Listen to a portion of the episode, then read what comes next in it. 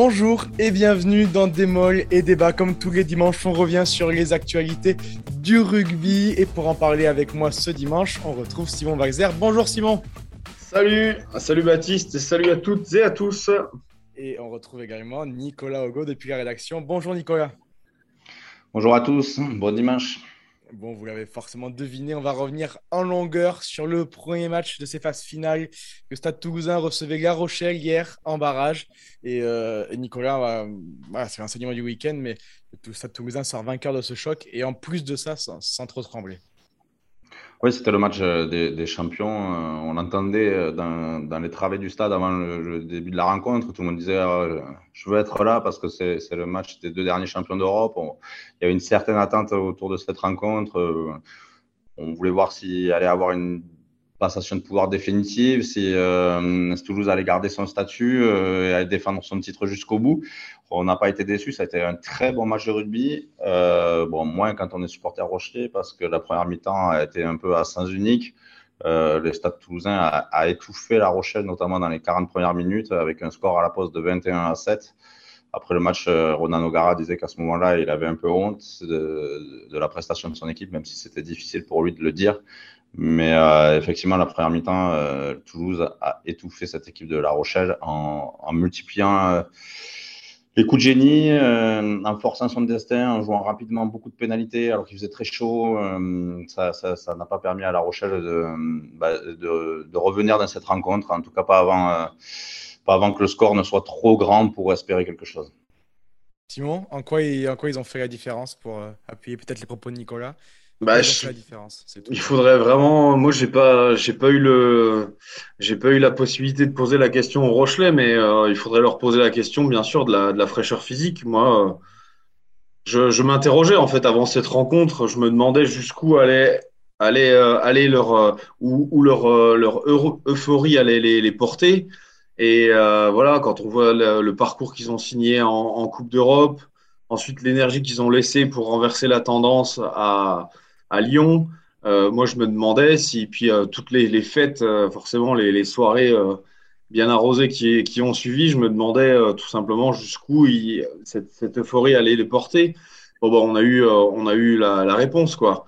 On a eu la réponse en première mi-temps. Après, on n'a pas senti les Rochelais vraiment à plat physiquement parce que parce qu'en deuxième mi-temps, on a vu, ils ont une réaction d'orgueil. Et puis, bon, le match était fait. Je pense que les Toulousains ont aussi un peu, en fin de, deuxième mi-temps, ils ont un peu relâché leur, euh, leur étreinte.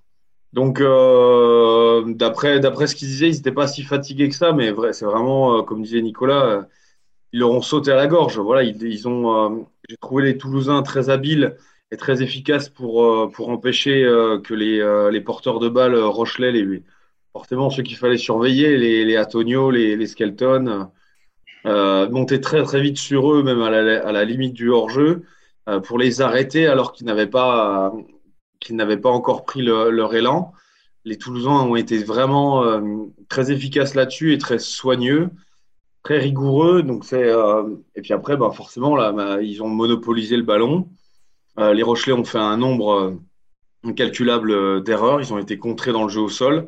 Et tout ça, ça, ça a donné autant de munitions euh, à, à, cette équipe de Toulouse qui, euh, qui en plus les a super bien, euh, qui en plus les a super bien utilisés. enfin, on aura l'occasion de reparler de, du premier essai, de l'essai d'Antoine Dupont après cette, cette superbe, cette petite mais superbe combinaison avec Berto de... Oui, je crois que tu as, as, un peu raison. C'est que c'était pas une question. Bon, bien sûr, l'énergie toulousaine était incroyable en première mi-temps mais ce sont les petites erreurs. En, fait, on a retrouvé un peu le La Rochelle des débuts de saison à l'extérieur où ils n'étaient pas vraiment très bons. Ils avaient perdu à, bah, à Perpignan, à Biarritz, euh, si je me souviens bien, au Stade français, dans des scénarios un peu similaires. Ça veut dire qu'ils ont été sur ce qu'ils ont eu à faire en première mi-temps, sur ce qu'ils ont pu faire, ils n'ont pas été mauvais. Je veux dire, ils ont eu une occasion de venir dans les 22 mètres euh, de Toulouse, ils ont marqué. Donc, euh, mm. leur puissance et, leur force étaient là, mais après, ils ont multiplié les, fautes de main, ils ont multiplié les, fautes tout simplement, qui a permis à Toulouse d'avoir beaucoup de pénalités pour revenir dans le camp adverse. Et toutes ces petites imprécisions euh, a fait que le, jeu du, du Stade Rochelet n'a pas pu euh, se mettre en place sur la durée. il y a eu quelques petites séquences par-ci par-là, mais euh, ils étaient trop étouffés pour, pour, pour, que ça continue et, et leur, petites fautes, leur nombre incroyable d'imprécisions, que ce soit même défensive. Je veux dire, il y a eu quand Arnold passe dans la défense, transperce la défense. Ouais, c'est incroyable. Celle-là, elle est incroyable c'est un manque de, de, communication et de, de replacement défensif. C'est une petite imprécision qui coûte énormément cher. Alors après, Jérémy Saint-Zel, il réclamait un écran parce que c'est vrai que Thomas Ramos euh, lui a coupé la route en, se replaçant.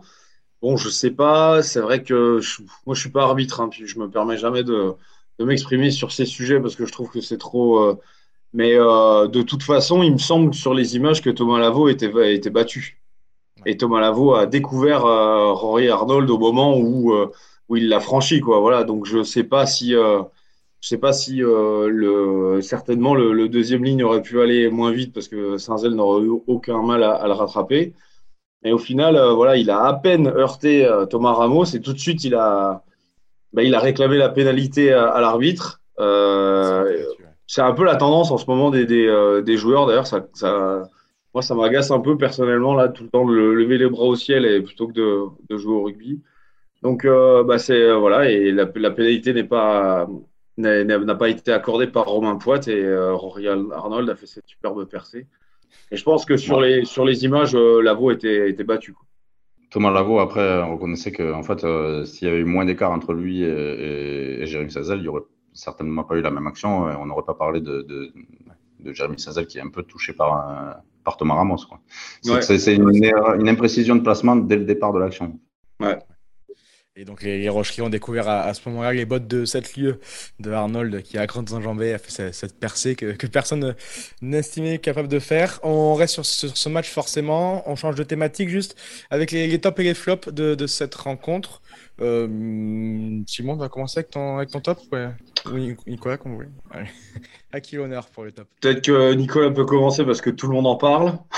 oui, forcément. Ouais, moi je vais passer sur Antoine Dupont. Et voilà, euh, c'était hier euh, c'était le meilleur joueur du monde qu'on a vu euh, hier soir. Ronan O'Gara ne pouvait que le reconnaître. il a reconnu que Antoine Dupont, c'est un joueur qui peut faire basculer une rencontre à lui tout seul sur une action. Il a dit il l'a fait trois fois face à nous ce soir. C'était beaucoup trop pour pour qu'on puisse rivaliser. Euh, voilà, c'est ce genre de joueur-là, mais surtout, ça a été euh, sa conduite du jeu, sa capacité à, impulser un rythme et une intensité à cette rencontre euh, qui sont à souligner, en plus de ses exploits personnels, de son essai et de son petit coup de pied par-dessus qui a mené l'essai de de Fouissac aussi, mais euh, ça, c'est les actions qu'on voit, mais c'est surtout euh, le rythme qu'il a imprimé à la rencontre. Il faisait très chaud hier soir à Toulouse. Hein, euh, je crois que quand j'ai quitté le stade à minuit et demi, il faisait encore 26, un peu plus de 26 degrés. Donc, imaginez-vous à 21h. En première mi-temps, il a imposé un rythme au Rochelet qui était dantesque. Et voilà, et, Hugo l'a parlé de la genèse de son équipe de, de 24-25 ans de moyenne d'âge. Et ça a fait la différence dans cette première période aussi. Mmh. Et moi, je. J'aimerais ajouter, euh, ouais, j'aimerais mettre un autre joueur, euh, un et demi d'ailleurs, un, joueur et demi, euh, en, un autre joueur et demi en avant. D'abord parler de la performance majuscule de Peato Movaca. Voilà, tout le monde s'était un peu, c'était vraiment ému de. moi, j'avais lu pas mal de commentaires qui, qui, qui, qui se disait vraiment d'amateurs de, qui étaient surpris de, sa titularisation, comme si on ne savait pas qui c'était. Voilà, Peato Movaca, quand même, je vous rappelle qu'il a, euh, qu'il a été euh, titulaire aussi en équipe de France dans, les matchs qui comptaient, notamment contre, les, euh, contre la Nouvelle-Zélande en, novembre dernier. Et, et ben, c'était un choix stratégique et je pense que ça a payé parce que La Rochelle, les, les, Toulousains ont clairement voulu déplacer cette équipe de, de, La Rochelle. Et le dynamisme, le, dynamisme de Peato Movaca a, a, permis à cette, cette euh, équipe toulousaine de, de, les surprendre. Surtout, moi, je veux souligner un truc, c'est sa qualité, euh, sa qualité technique euh, balle en main, quoi. C'est un joueur incroyablement habile, euh, qui fait toujours des, passes justes. Il en avait déjà fait euh, des passes comme ça sur un pas sans, regarder. Alors, il ne faut pas le montrer ça aux, écoles de rugby, mais mais euh, s'il ne regarde pas, il faudrait expliquer ça aux, gamins, c'est qu'il sait déjà où est son, partenaire à la rigueur. Mais euh, vraiment, ouais, un, joueur euh, superbe qui apporte euh, non seulement de la férocité, mais aussi une finesse, euh, une finesse et une aisance technique incroyable à, ce pack toulousain. Et l'autre joueur que j'aurais aimé mettre en avant, bah, c'est Pierre Fouissac. Moi, je suis. Euh, euh, alors, la, ligne de trois quarts du Stade Toulousain a pas mal de, connaît pas mal de blessures. Mais euh, semaine après semaine, Pierre Fouissac enchaîne les matchs de toujours plus haut niveau. Et, on avait des sur cette paire de centre. bah oui, oui, on, on, puis, bon, à, juste, juste titre, hein, on, pouvait, on pouvait en douter. Mais euh, vraiment, il me bluffe. Je trouve qu'il a fait un super match, euh, notamment en défense euh, hier, hier soir. Il a été très efficace, très propre. Il a plaqué très bas. Vraiment, il, il jetait au sol son, son adversaire direct. Il a littéralement dévoré Jérémy Saint-Zel. Et, et, voilà, donc bon, ça n'a pas été clairement, c'est pas le deuxième meilleur Toulousain, ou peut-être le troisième. Mais en tout cas, moi je tiens à souligner ses, performances et je pense qu'elles arrivent à, point nommé euh, pour un stade toulousain qui, euh, se trouve privé de, plusieurs joueurs euh, derrière, au centre notamment, voilà, par exemple Sofiane Ditoun pour trucs. Ouais, tu as, complètement raison sur les deux joueurs, surtout sur Peato Movataka, parce que comme je, je soulignais la première mi-temps sur ce à haute intensité, sur ce rythme incroyable, il était fait pour ça, il était c'était le joueur qu'il fallait à ce moment-là. C'était un, pari gagnant du, du, staff euh, toulousain qui, qui, qui voulait euh, donc imprimer ce rythme dingue pour, ben, pour essouffler les Rochelais et, les mettre vite loin au score. Et euh, bon, après, pour la petite anecdote, Hugo Mola n'a pas manqué de souligner aussi le, le, 5 contre 0 qu'il a, qu'il a gâché à 10 cm de la ligne en voulant marquer un pick and go. Donc, euh, en plus, on peut être sûr qu'il va encore être piqué cette semaine et qu'il ne va pas rester sur son nuage. Voilà, donc pour, pour, les tops, ils sont forcément côté côté toulousain et ces trois joueurs-là, hein, forcément impliqués sur le magnifique premier essai des, des, Toulousains. Euh, on enchaîne avec les flops, euh, forcément à partir du, du, côté Rochelet, Nicolas est forcément un joueur. Malheureusement pour lui, il revient dans ses grands matchs. Hein, et on le pensait vacciné après la finale de Coupe d'Europe, mais une nouvelle fois, Yaya West a, a sombré. Oui, bah, l'ouvreur L'ouvreur Rochelet, euh, effectivement. Bah, surtout, ça a été cruel pour lui parce qu'en fait, euh, les premières minutes sont plutôt équilibrées. La Rochelle est dans le camp toulousain et, La Rochelle a, l'occasion de, démarrer cette rencontre en prenant le score, ce qui, même de trois points, aurait été important puisque je pense que ça aurait permis au Rochelet de, surfer sur la dynamique actuelle, de, les mettre dans le match à Toulouse et euh, il a une pénalité de 38 mètres en face qui rate et sur l'action suivante, il trouve une touche directe qui ramène encore les, Toulousains dans, dans, le camp Rochelet et, une minute ou deux après, euh, le Stade Toulousain marque son premier essai, ça fait 7 à 0. On passe on passe d'une situation favorable d'un début de match qui pouvait être réussi à, un début de match où en fait euh, bah, les Toulousains prennent confiance et beaucoup trop vite dans cette rencontre en fait. Et, ça fait partie, euh, ça fait partie de ce début de match euh, raté, de cette fébrilité, de ces imprécisions. En fait, il a été à l'image de La Rochelle. Il, était un peu euh, bah, dans le creux, comme on les avait vus un peu des fois à l'extérieur. Et il n'a pas su imprimer et, donner confiance à toute son équipe dans un match de barrage, quoi, coup près décisif. Puis un autre petit joueur aussi, quoi, petit qu'on aurait pu attendre, qu'on attendait beaucoup dans, ce combat. Euh, on, s'attendait à un énorme combat. À Skelton, euh, qui était monstrueux sa dernière semaine, bah là, on a commencé à le voir dans le jeu courant, en fait, euh, alors qu'on sait que c'est quand il gagne les impacts, bah, il ébranle toute une défense. Ça avait été le cas face au Leinster, quand il avait commencé à, donner de l'avancée, à prendre la ligne avantage en, continu. c'est là où La Rochelle avait renversé les Irlandais. Et là, en fait, on a commencé à le voir quand, quand le match était à peu près euh, déjà plié, quoi, quand le score était déjà fait. Et jusque-là, il, avait paru, il était apparu un peu en dedans, euh, un peu essoufflé par le rythme. Peut-être qu'aussi ça faisait beaucoup pour lui parce que La Rochelle joue beaucoup avec lui ces derniers temps et il est quand même ah, le porteur de ballon. Et 80 minutes hein, à chaque fois. Il a été, il a été 80 minutes à chaque fois. Il, mm. il, revenait à peine pour la finale il y a, il y a deux semaines. Oui. On ne savait pas combien de temps il allait, il allait tenir.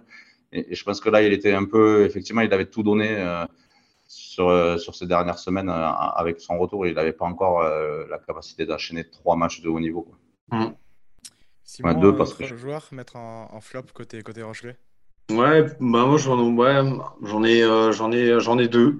le premier c'est Jérémy Saint-Zel, voilà, qui a, comme je l'ai dit en, juste avant, a constamment été mis sous pression par cette défense toulousaine. Alors les, Toulousains ont vraiment été performants, hein, euh, aussi bien devant que, derrière. Euh, Levani Botia, qui était à ses côtés au poste de 12, a encaissé pas mal de pression. Mais il faudrait revoir vraiment le, match en, détail une deuxième, voire une troisième fois pour voir si, ce qui, si finalement Saint-Zel a payé la, la, pression, la pression de, ou si ça, enfin, si ça vient tout simplement de Levani Botia. Et euh, moi, il me semblait pas au sortir du match. Voilà, il s'est montré euh, maladroit. Il y a vraiment eu beaucoup de, de, problèmes de, transmission. J'ai pas reconnu Raymond Roule aussi. J'ai pas reconnu Dylan Leeds. Surtout Raymond Roule qui, pourtant, enfin moi je me souviens la finale de, on se souvient bien la finale de, Champions Cup. À chaque chaque ballon qui touchait, il transformait ça en or. Donc j'ai été très déçu aussi par, ces deux joueurs. Puis devant, moi je citerais euh, Thomas Lavaux. il s'était déjà il s'était déjà euh, mal euh, mis en, avant euh, lors de la finale de, contre le Leinster avec ce croc en jambe digne, indigne du, du niveau, du niveau international, enfin en tout cas européen, quoi, voilà, en tout cas du niveau professionnel. On s'est cru sur un bon match de série là, comme on en vit tous tous les week-ends. Et, là, j'ai trouvé que, ouais, que aussi, il n'a pas, j'ai trouvé un peu dépassé. Quoi. Alors euh, après, comme disait euh, Nicolas, quand on est à côté d'un Skelton qui forcément qui renverse tout sur son passage, euh, forcément ça aide, ça aide beaucoup les, autres joueurs à être, à être meilleurs. Et quand un Skelton ou Antonio ou n'ont pas leur rendement habituel, ben, ça met aussi en, valeur les, les faiblesses de, certains.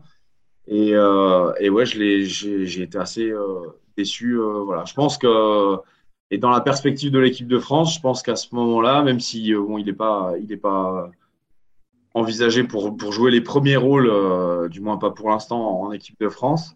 Je pense qu'on a de meilleures deuxième lignes dans d'autres clubs qui, qui mériteraient, pas marqué des points. pour parler, de, pour, pour, pour, parler de La Rochelle, en fait, euh, il y a la troisième ligne qui a évolué à son niveau où on l'attendait. Euh, on peut souligner les, prestations d'Adad, Liebenberg et, Aldrit, qui a été au niveau. Excellent, les trois. Ouais, qui, ont, été dans le match avec les Toulousains, mais ils ont été un peu seuls. C'est les trois seuls, qui, et, Rochelet, qui, qui, ont réussi à être dans le match. Quoi. Haddad, quelle surprise! Quelle surprise! Il va falloir m'expliquer comment.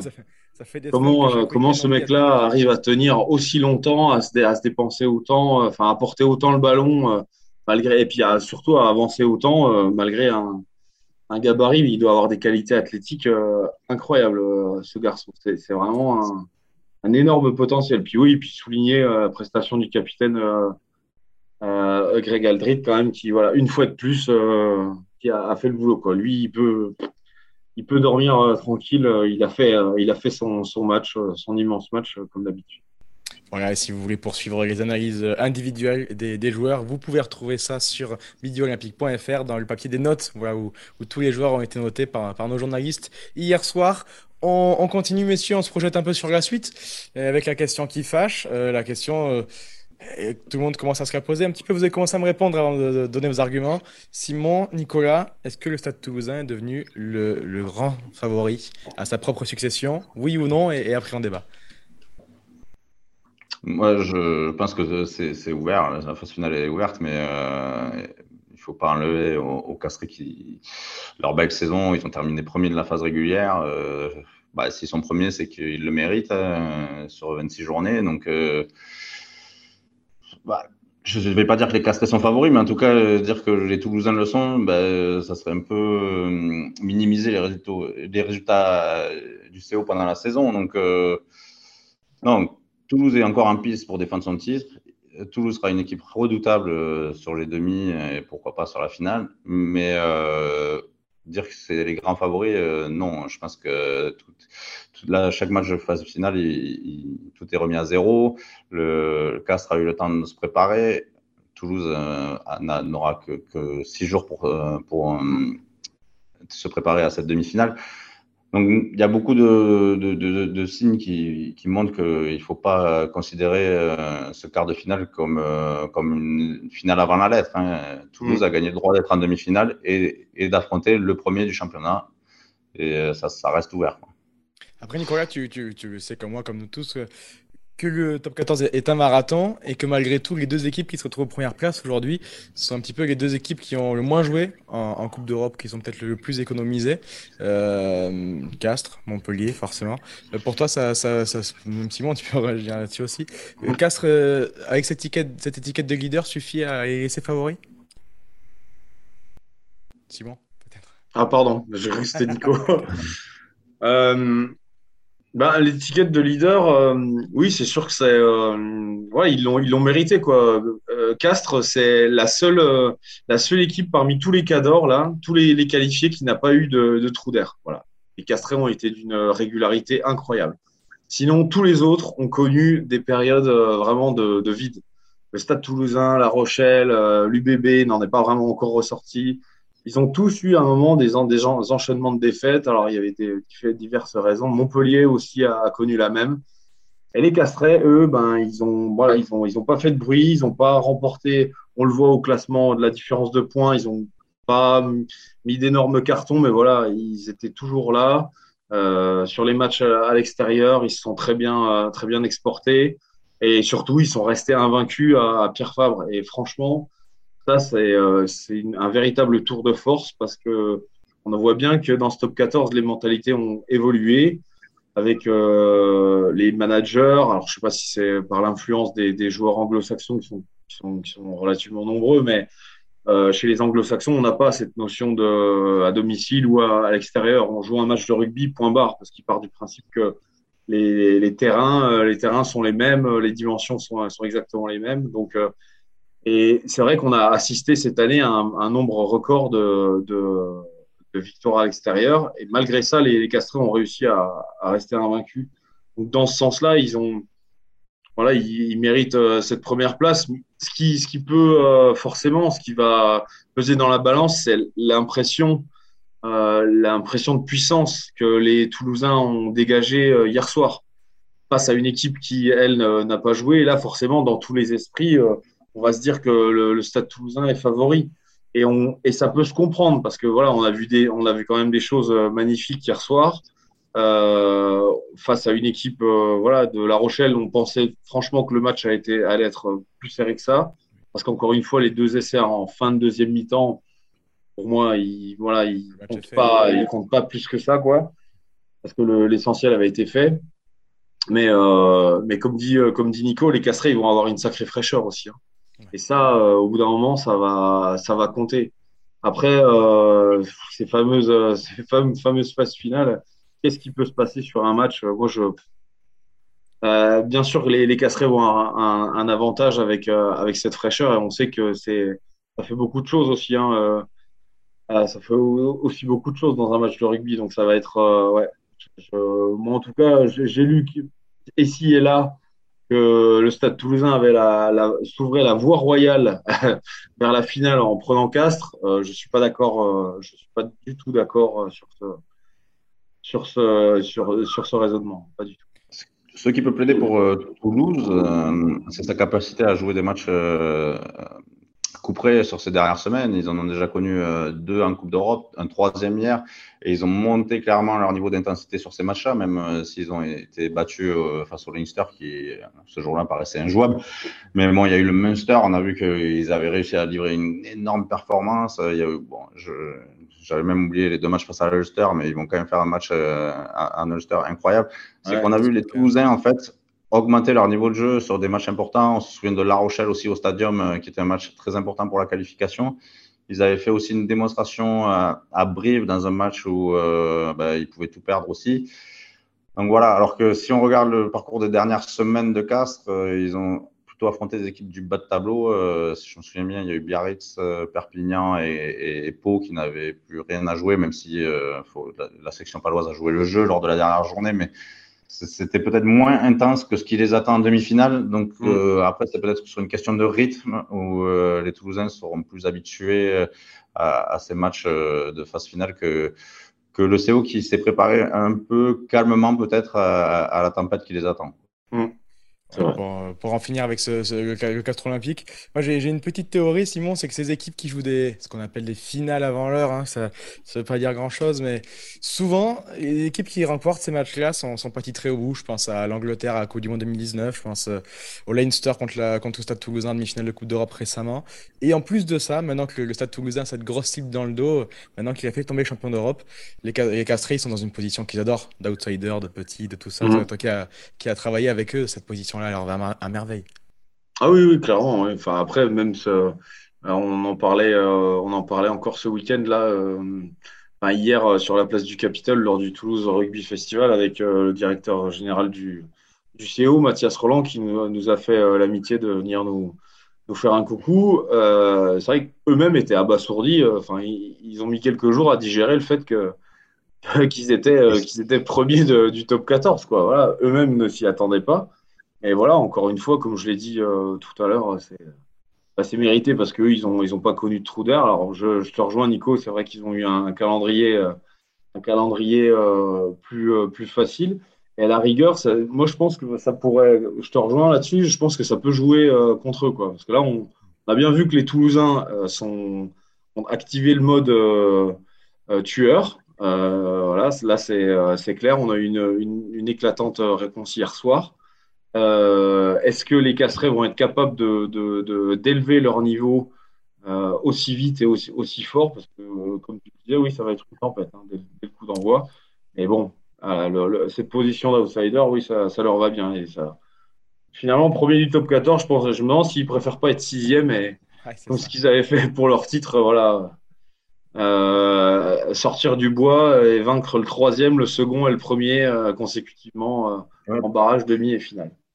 Parce que pour aller euh, contre ce que tu disais, Baptiste, sans être méchant, euh, mis à part euh, Toulouse lors de ces deux derniers titres, c'est souvent une équipe qui sort des barrages qui soulève le Brennus. Ouais. Parce que justement, il y, y, y, a ce rythme de phase finale qui, qui se met en place. je crois que c'est hier, c'était Brice Dulin qui en parlait à la fin du match. Parce qu'on lui posait la question de savoir s'ils n'avaient pas raté en fait le, leur saison en top 14 sur le fait de devoir passer par un barrage. Et il avait dit qu'il avait déjà joué demi-finales directes dans sa carrière et qu'il avait, il avait ressenti un coup moins bien euh, sur ces demi-finales à la 55e, 60e minute parce que ben, le contre-coup de peut-être être moins dans le rythme par rapport à une équipe qui a joué la semaine précédente et ben ça compte et donc euh, c'est peut-être euh, l'atout des Toulousains la semaine prochaine face à face à Castres. Mm. Voilà donc pour ce, ce, derby Castres-Toulouse la semaine prochaine donc à Nice vendredi soir qui, qui, déjà nous fait parler et nous fait saliver d'avance. Assez parlé des Toulousains messieurs, on va finir l'émission comme toujours avec le prono et, et ce soir on a la dernier, le dernier barrage forcément qui va opposer l'Union Bordeaux-Bègles au Racing 92. Euh, Simon, un, avis euh, On va commencer par parler de euh, la dynamique du Racing. Comment, vont les, les ciels et blancs selon toi? Vas-y, vas-y. Ouais, ben, les ciels et blancs, déjà, ils ont, ils ont commencé, on parlait de la, de l'importance de jouer des matchs couperés et de monter en pression et en intensité. Eux, ils ont eu droit déjà à un huitième de finale la semaine dernière face à Toulon. Et franchement, euh, on avait du mal à voir qui allait remporter ce match euh, parce que la dynamique était euh, forte du côté toulonnais, notamment en top 14, même s'ils avaient perdu une finale de, de, Challenge Cup. Et le, le Racing, ça est sorti quand même au terme d'un match qu'ils ont su construire parce que c'était pas évident face à Toulon. Et, ils ont su aller se le chercher justement en mettant une belle intensité en deuxième mi-temps et en cognant quand il fallait. Donc, le Racing euh, peut revenir à son meilleur niveau en phase finale. Après, voilà, le Racing cette saison, ils ont toujours été euh, un coup sur deux. On ne sait jamais à quelle équipe s'attendre, on ne sait jamais euh, comment leur, paquet d'avant va se comporter, s'il va rivaliser. Alors des fois, ils emportent tout le monde et puis et il y a eu des matchs où ils étaient méconnaissables. Donc c'est la grosse interrogation de savoir quel Racing on va avoir à Bordeaux. Et puis, et puis il y a quand même une interrogation dans cette composition de, de match barrage, euh, c'est que le Racing va jouer avec euh, Ben Volavola, qui n'est pas euh, son ouvreur titulaire. il n'a que sept titularisations cette année, je crois, en top 14. Donc, c'est un peu l'inconnu de ce match, savoir comment le Racing va évoluer avec ce chef d'orchestre et comment vont se comporter les avants du Racing. Alors, la compo du Racing, je vais vous la donner rapidement, comme ça, on, aura, tous les joueurs.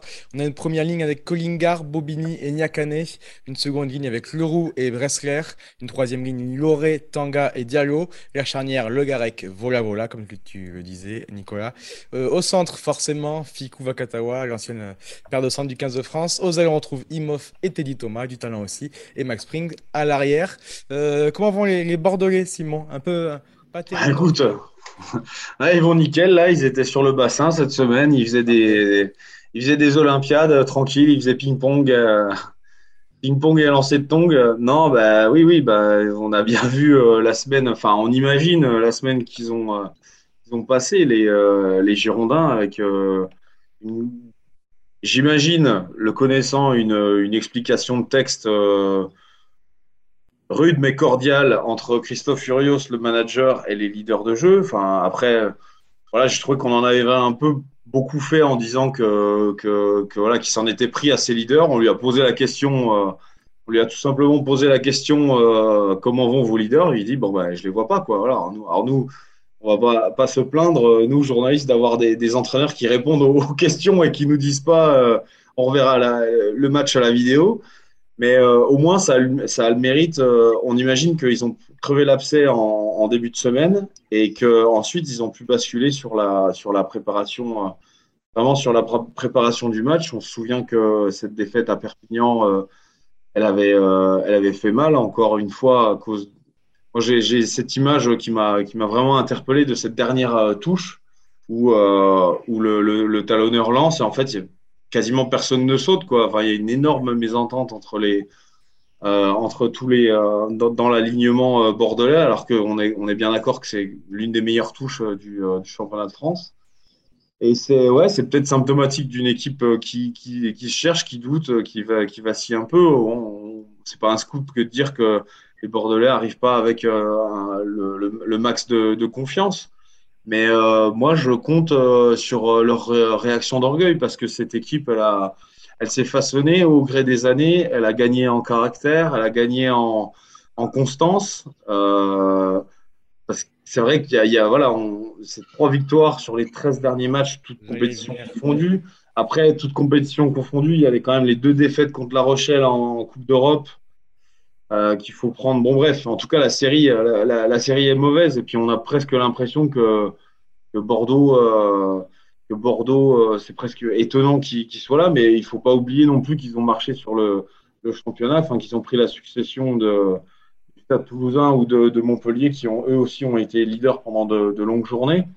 Donc euh, donc euh, voilà, maintenant on est dans l'heure de vérité. Je pense que chacun saura mettre son ego de côté pour pour pour le bienfait de l'équipe et tout simplement parce que ces mecs-là ils ont envie de gagner quand je vois euh, des mecs comme Maxime Loukou, euh, la rage de vaincre qui, euh, les anime, je me dis que voilà, cette équipe de l'Union Bordeaux-Bègle, elle, va pas, elle va accepter ce, combat, relever, relever ce défi, et puis elle va pas, elle va pas baisser pavillon devant, devant tous ses supporters. Je rappelle que voilà, ce soir, ça se jouera à Bordeaux, à Chabandelmas, ce sera certainement 26 000 26 000 euh, supporters euh, enragés et, voilà et ça ça va quand même euh, faire aussi une sacrée différence quoi. Allez, la composition bordelaise donc avec une première ligne Paiva, Ramotte et Tamifuna, une seconde ligne Douglas Marais, la troisième ligne avec Vuoki, Vergne et Diaby, la charnière tu vas commencer à en parler avec Lucu et Jalibert, Benlam et Cordero aux ailes, Moefana se au centre et Buros à l'arrière. Voilà, même si l'équipe va mal, il y, a, quand même du talent à tous les postes dans cette équipe. Ton prono, Nicolas, rapidement, qu'est-ce qui s'impose ce soir donc entre l'Union Bordeaux et le Racing? Quand j'entends que l'UBB a gagné trois matchs sur les 13 derniers, je vais donc mettre ma petite pièce sur le Racing. Hein. Euh, c'est juste les stats qui l'emportent là, non? Et puis je sais pas assez dit tout à l'heure, mais il y a quand même euh, Nyakane qui joue euh, et qui, euh, est quand même monstrueux quand il joue du côté du Racing et qui maintient la mêlée. Ça reste à savoir combien de temps il va tenir ce soir à, Bordeaux. Et puis la ligne de trois quarts, même a voilà voilà pour les guider qui est pas l'ouvreur numéro un, la ligne de trois quarts du Racing me fait bonne impression depuis plusieurs semaines avec notamment Vakatawa qui retrouve son meilleur niveau. Je suis toujours étonné à chaque sortie du, du, du, jeune arrière Spring. Excellent.